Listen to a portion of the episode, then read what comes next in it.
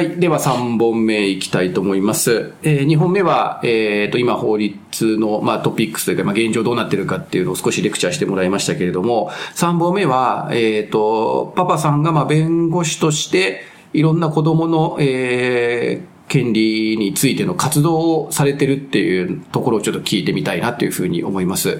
えー弁護士さんといってもね、裁判所であの、町長発信やってるだけではなくて、えー意外と子供の権利のことをやっている方っていうのも一軍いるので、えーまあ、パパパさんまさにその中心でやってらっしゃる方かなと思いますので、ちょっとその辺の話を聞けたらいいかなというふうに思います。はい。で、まあ、えっ、と、まあ、主に柱二つかなと思いますけど、一つ目は、まあ、子供の付き添い人の活動ですよね。まあ、これが一つ大きな柱と、あと今、最近、ここ最近、まあ、やってらっしゃる子供の代理人制度の話を、まあ、二つ聞ければなと思うんですけれども、まず付き添い人活動の方からちょっと説明してもらったり、教えてもらってもいいですか、えーっと、付き添い人っていうのは、あの、子供が非行をしてしまった時に、で、それで、まあ、家庭裁判所にね、あの、送られて、っていう時に、その、弁護士として、まあ、成人で言えば、弁護人がつくような感じで、付き添い人っていうのがつくことになってるんですね。少年法上そういう、あの仕組みがあって。で、それを、まあ、ちょくちょくと、あの、やることがあるんです。これでも付き添い人ってなかなか名称がいいでしょう。うんうん確かに。あの、弁護人っていうと、とにかく罪、あの、を犯したその、罪一等をね、下げることだけがなんかこう、あの、仕事みたいな感じになる、そうでもないんですけど、でも少年はまさにその子供に付き添って、あの、一緒に構成を歩んでいくっていうふうなのが、まあ、名前にも表れていて、まあ、もともとはその、ああ、そう、付き添い人活動をやりたいなと思ってたんですね。でそれで、あの、弁護士になってからも、ちょくちょくとそういうのをやってきたんです。でね、あの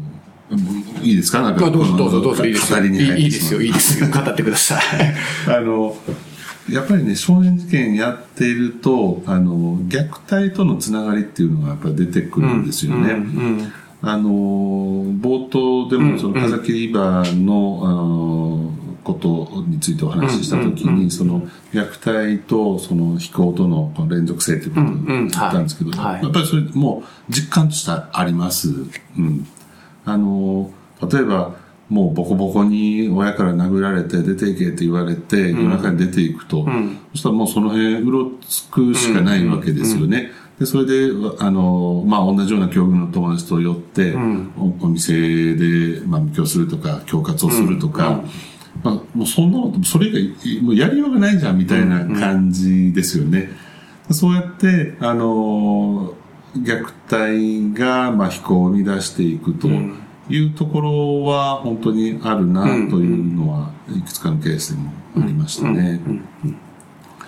まあそこはあれですよね。まあいわゆる非行とか犯罪になってしまうと、まあ懲役何年だとかっていう話になりますけど、やっぱりそこを付き添う立場から、こう、見てみると、本当に背景があって、事情があってっていうところをやっぱりまあ、当然まあその、なんていうかな、少年たちはそう語らないでしょうから、まあそこをきちっとサポートしていくというか、付き添いながら訴えていくっていうような活動っていうことなんですかそうでね。すね。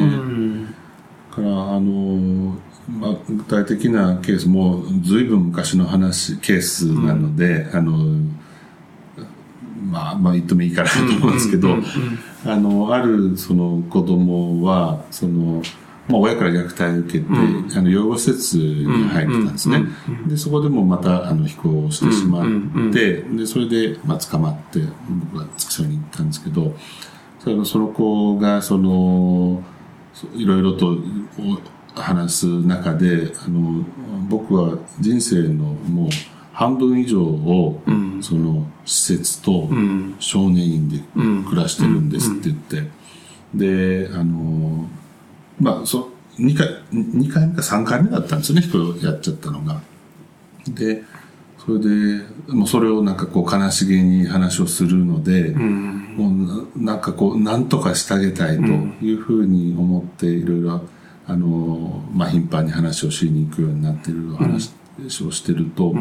施設の中でも、まあ、あの、子供同士のね、あの、性的な被害を受けたりっていうのも出てくるんですよ。出てきたんですよね。で、それで、もうそんなもう大変なもうああなたの責任じゃないよっていうふうに思うんだけれど、なんともやっぱりやったことっていうのもあるし、うんだからそこをあの前向きにこう、なんていうか歩んでいけるようにうまく持っていくっていうのは、まあ、非常に難しいんですよね。そのあなたは悪くないけど反省しろっていうわけですもんね。まあ、心情はわかるけど、まあ、ね、さ裁か裁かれるというか、しょうがないよねっていう。ね。でその子はねでもあのそれで、まあ、こちらとの関係もいろいろと良くなって、であのいいふうに言ってたんですけれど、でもそのなんていうかあのもうその最後の手続き、少年審判のところまで持たなかったんですね緊張感が、でもう最後はもう荒れちゃぷっつり切れて荒れちゃってもうなんか大大暴れするような感じで,、で少年院に行っちゃったっていうケースがありましたよね、でただでもその少年院に行っちゃったっていう言い方しましたけれど、少年院ってあの本当に育て直す場所でもあって、あのその教官のうん方々のね本当に真摯なその関わりっていうのも、少年に行って面会に行ったりすると、やっぱりそのあのあよく見てくださってるよなっていうのがあって、こちらも学ぶところも多いので、本当に育て直しをあのされてるんだなっていうのがあって、なんかそのあのどうですかねあのみんながこう子供を見守っているというのが、まあ、少年事件のいいところで、なるあのやりがいもあるなっていうふうに思ってます。ただその罰して、なんか、なんか労働させてるだけじゃなくてねそうそうそう、やっぱりそこはでもわか、わからないですよね。なはい内内部の人じゃないとね、どうしてもなんか少年院だと厳罰化とかって、なんかどうしても厳しくなんかしてんじゃないかと思いますけど、やっぱり子供たちが、あの、やり直すためには温かい、こう、ちゃんと温かく見守られて、はい。安心感があって、そこでまあ大人を信頼してっていう、まあ多分そういうプロセスじゃないですか。そうですね。そこが多分少年院の中ではかなり丁寧に、ね、やられてる紡がれてるっていう感じですよね。はいなるほど。まあそういうような活動を、まあ、えー、弁護士の立場でやられてるってことですよね。そうですねうん。最近はあの少年事件の件数のし社社会で騒がれてますけれど、すごく件数が減ってきてで凶悪化っていう面でもね、あの全然その一時期のそのピークなんか比べて殺人の件数まあ戦後すぐのね、昭和20激年代は。減してると言っていい状況ですし、実際あんまりその回ってこないんですね。なるほど。えあの件件数として、でかつあのやっぱり弁護士もそのやっぱ若い時にその熱意を持ってガンガン子供と対峙して、あの子供の中に入り込んでいくっていうのをやっぱりその若い人があのよくわからないからこそできる、ね熱意でね動かしていけるっていうところもあって。そうなると、あ例えば、その、親御さん、その少少年事件をしてしまった親御さんと話するときも、こちらとしても、親の立場っていうのも大体もう、えー経験的に知ってるわけで、あの、とかく、その、親、あ、そう、親御さんも大変でしたよね、っていうふうなところで終わっちゃうところを、若い弁護士さんっていうのは、そういうところ知りませんから、だってそんなに叩かれたらこの子だって逃げ場がないからやっちゃうじゃないですか。お父さんお母さんどうしてくれるんですかぐらいのね勢いでお父さんかわいそうじゃないですかかわいそうじゃないですかってお父さんお母さんに迫っていく気迫っていうのもあったりしてなんか若い人がやっぱり頑張るっていうのはいいなっていうのもあって最近はちょっと僕は引き気味なるほど。ちょっとじゃあ、ベテランの域に達してあれですね。こ そうですねうちょっと若手に道を譲りつつあってそうそう、じゃあバリバリやるっていう感じではない感じではないですね。ね最近そうですか。はいでもまあこれもやっぱり知られてないと思いますしね、まあ少年審判は特にまあクローズの場所ですから、本当に特定の人しか知らないと思うんですけれど、まあ本当に弁護士さんの大事な活動のの一面かなというふうに思いますよね。まあこの話ね、この話だけで20分いけそうな気がするんですけど、ちょっと子供の代理人制度の話もちょっといいですか？はい、はい。うん。えっ、とね、もう、最近そのできた制度で、あの、まあ、非行とかとか全く全然ちょっと全然違う話。離れた話で、その、お父さんとお母さんが、まあ、離婚しちゃう、別居しちゃうっていう時の間に置かれた子供の権利を守るという意味で、その、そういう子供に弁護士がつくっていう制度ができたんですね。でそれはその子供の手続き代理人制度って言うんですけど、な手続き代理人っていうのは家事事件手続きの中でのその弁護士のお呼び名がまあ手続き代理人って言うんですよ。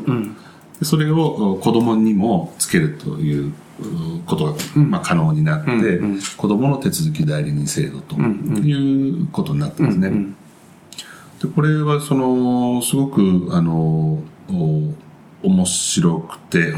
あの今までその子供ってその両親のその離婚とか別居で子供の親権争いとかね、あの監護権争いってよくあるんですけど、だから子供はもうとても重要なあの位置まあそうにいるにもかかわらず、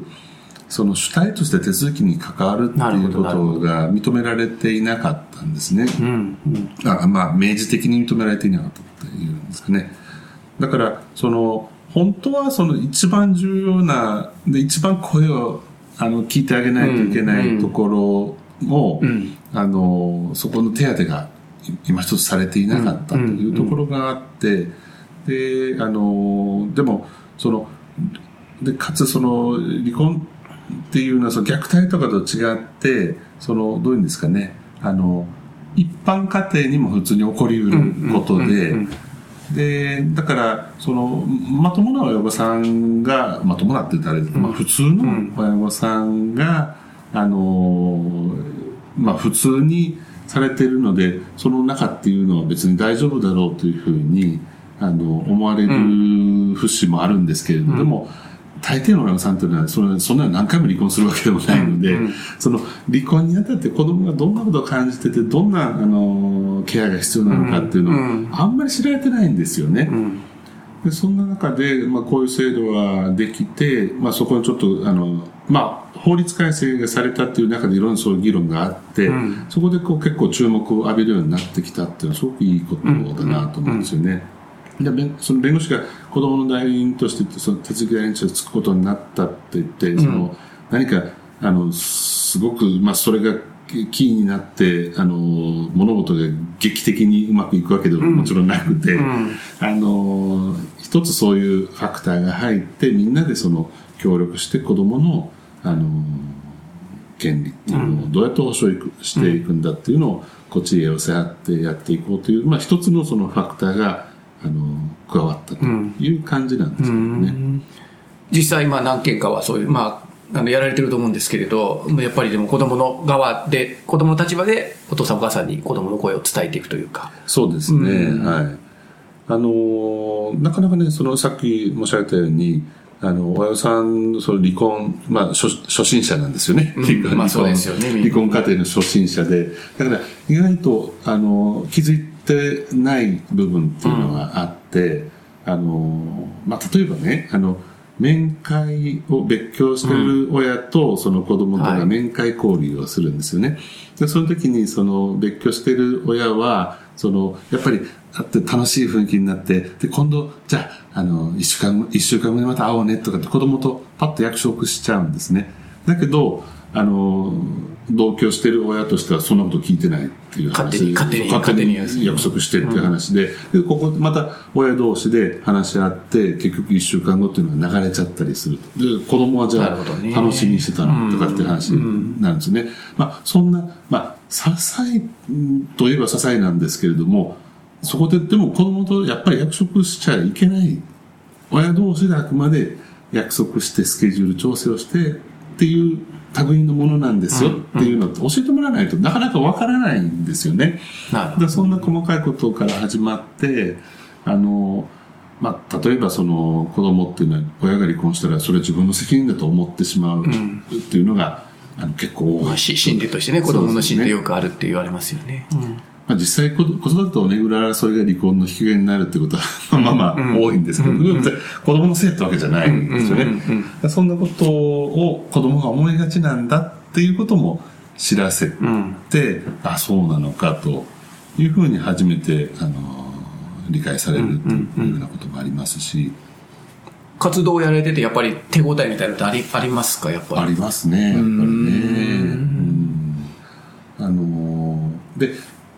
火災にはね、あの、家庭裁判所調査官って言って、あの、行動科学の専門家が心理とか教育とか社法会学とかね。律ね、はい。あのを学んで収めた人が、あの、そういう、そういう家庭の、お事実調査っていうのをやったりするんですね。それから、その、まさに今、子供がこういうことを思ってるのを親御さんに伝えて、親御さんに子供の利益に目を向けて、うまく解決していくっていう役割をこれまでずっと担ってきて、まあそこのスペシャリストなわけで、まあそこにに対して、なんでその、じゃあもう一枚ね、子供に弁護士つけててどんな意味があるんだっていうのは、よく言われる、屋上区じゃないかとか言われるんですけれど、まあ、やってみて思うのは、やっぱりその、裁判所というのはもう中立な立場なんですよね。で、公平でなきゃいけない。だからこそ信頼がある。んで、もうそこはやっぱりあのそういう立場なんです。だけど、あくまでその弁護士というのは子供の代理人なので、その子供とのやりとりの中で、こうしていこうよとか、こうだよね、あ、あんたに言えないと思うんだけど、僕だったら、こう思うけどどう？とかね、子供のあ整理こと、気持ちを整理して子供の言葉を積極的に、あの引き出すとか、そんなことっていうのはやっぱり代理人と依頼者である子供との間ならではの,、あの関係性なんですよね。で、その中で子供があの自分の立場に立ってくれてる弁護士さんがいてっていうことでエンパワーされたり、頭が整理されて、あの、こういうふうに、あの、うまく気持ちが言えるようになるとか、まあそんなことっていうのができていくんだろうなと思って、もう何しろでも、まだまだ件数も少なくて、実あの実践例も少ないので、全く手探り状態ですけれど、まあ、なんとかすかな手応えというか、そんなのは感じていますね。まあ子供の権利の一つの体現の仕方ですよね。まあ子供の権利条約とかってね、まあ一応日本も批准はしてますけど、ねはいまあその一つの本当に具体的な保障の仕方ですよね。子供側から見えてどうなんだっていうことを、まあつ発信していく。まあ子供一人じゃ発信できないから、きちんと子供の側に立った人が発信して、はい。最善の利益を考えてもらうというようなことですよね。そうですね。はい。すごい細かい話ですけど、ちなみにそれをもしそう必要だと思ったら、どうしたらいいんですか？ああ、えっと、あの、各地の弁護士会で、あの、そう子供のそういった相談っていうのを設けてるはずなんですね。まあ、電話相談であったり、あるいは面接、予約して面接相談したりっていうのがあるんです。だから、各地の弁護士会にまず相談をしていただくというのがいいと思います。で、そういう子供のえー代理人制度をちょっと利用したいんだけどもっていうようなことでっていうことですね。そうですね。そうすると、あの、まあ、その窓口のその相談を受けた弁護士さんがというのでもないかもしれませんけれど、あの、この制度自体は今こう、まあ普及。普及されつつあるところなので、何とかしようとあのしてくれる弁護士さん必ずいると思いますので、やってみていただければと思います。まあ双方のね、それぞれ、まあ父方、母方の、まあ主張はそれぞれあるんでしょうけど、やっぱりそこに子供を入れてというか、子供の立場でっていうのを、まあ一枚かませることによって、子供が大事にされるというか、そうですねが守られるっていう、まあ制度なんでしょうかね。そうですね。はい。なるほど。まあ、ちょっと法律論の話でしたけど、でもまあ本当に弁護士さんの活動の、まあ本当にこう大事な活動の二つを今説明していただいたかなっていう感じですね。まあ今の話聞くとね、もっとこのなんか導入だけじゃなくてもっと聞きたいって今思われた方もいるんじゃないかなと思って、ちょっとなんか物足りない感じもなくはないんですけど、一応まあ今大体これで17、8, 8分とか20分弱にいっちゃうので、一回まあこれはこれで終わりにして、まあ、えー次4本目、最後なんかまとめ的なことが少しできればいいかなというふうに思ってます。はいえーとてもわかりやすい説明でした。ありがとうございあました。りがとうございました。